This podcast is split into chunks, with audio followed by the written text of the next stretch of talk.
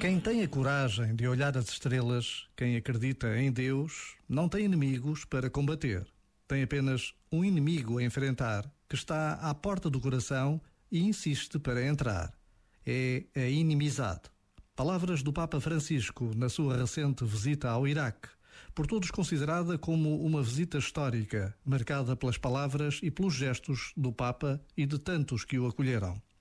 Por vezes, basta a pausa de um minuto para termos a certeza de que há gestos e palavras que marcam a história da humanidade.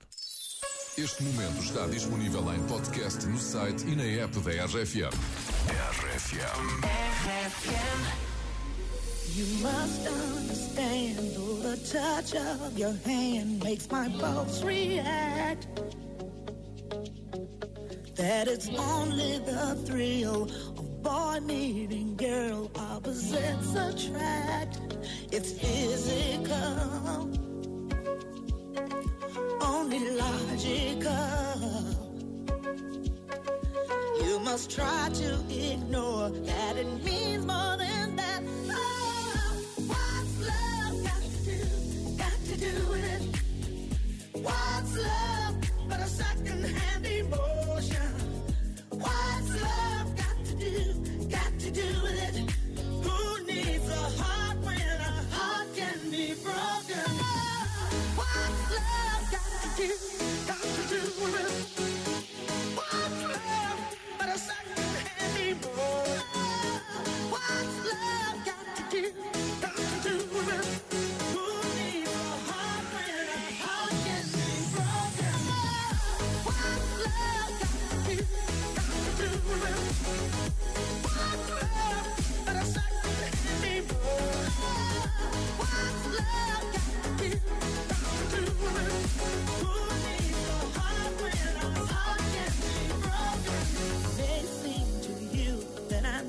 acting confused when you're close to me.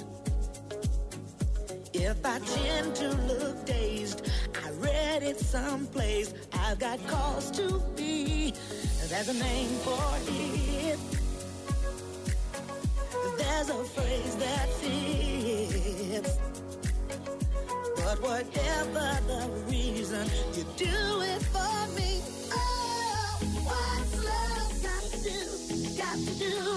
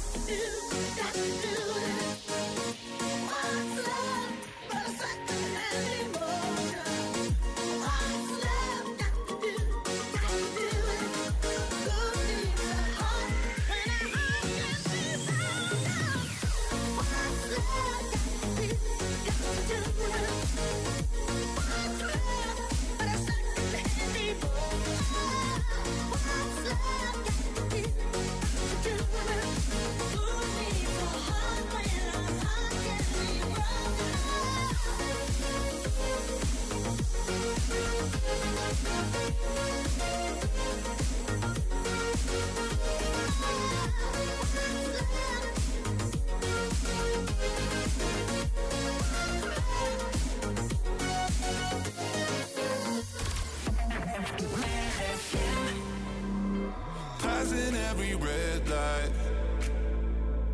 I know I'm in over my head. A rebel and I don't hide. Remember all the words that you said.